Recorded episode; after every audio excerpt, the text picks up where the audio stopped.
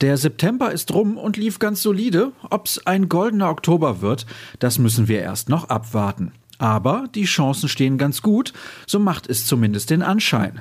Welchen Grund es gibt, in die kommenden Wochen optimistisch zu gehen, das hört ihr in der neuen Folge von BVB Kompakt. Ich heiße Sascha Staat und wir starten direkt mit einer absoluten Hammermeldung. Denn darauf haben wir schließlich alle gewartet.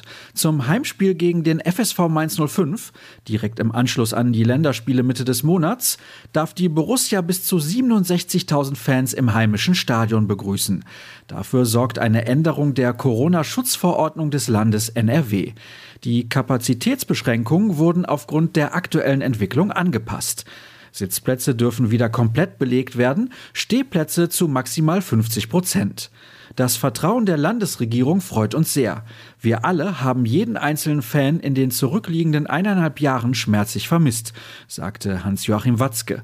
Theoretisch könnte der BVB bereits morgen gegen Augsburg die zusätzlichen Karten verkaufen, doch die Änderungen lassen sich aufgrund der Kurzfristigkeit nicht sofort in Gänze umsetzen.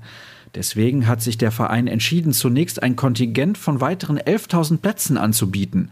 Sofern diese schnell vergriffen sein sollten, würde man reagieren und weitere Blöcke im Bereich der Oberränge auf der West- und Osttribüne zum Kauf freischalten. Über 7.000 Tickets waren laut Carsten Kramer schon nach zwei Stunden vergriffen. Wem das zu viele Zahlen waren, dem empfehle ich den Artikel von Kevin Pinnow. Der Kollege hat alle Informationen zu diesem hocherfreulichen Thema nochmal für euch zusammengefasst und in einen übersichtlichen Text gepackt. Positiv aus schwarz-gelber Sicht ist bestimmt auch, dass einige der Akteure von ihren Verbänden nicht für die anstehenden Länderspiele nominiert wurden. So erhält Jude Bellingham eine für ihn dringend notwendige Pause. Gareth Southgate, der Trainer der Engländer, begründete seine Entscheidung mit der hohen Belastung des Youngsters. Jude hat im Moment viele Spiele zu bewältigen. Wir müssen daran denken, dass sich diese Jungs noch immer entwickeln und müssen sie vorsichtig behandeln. Genau wie Bellingham wird wohl auch Mats Hummels in Dortmund bleiben.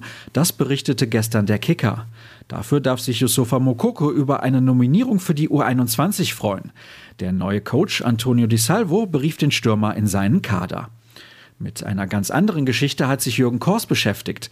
Vertikalen Fußball hat Marco Rose als Ziel ausgerufen. Als bestes Beispiel dient der Treffer von Neuzugang Daniel Mahlen zum 1 zu 0 gegen Sporting am Dienstag in der Champions League. Der Text steht unter dem Motto Schachmatt in fünf Sekunden. Was steht heute auf dem Programm? Unter anderem die Pressekonferenz vor der Begegnung am morgigen Samstag gegen den FC Augsburg.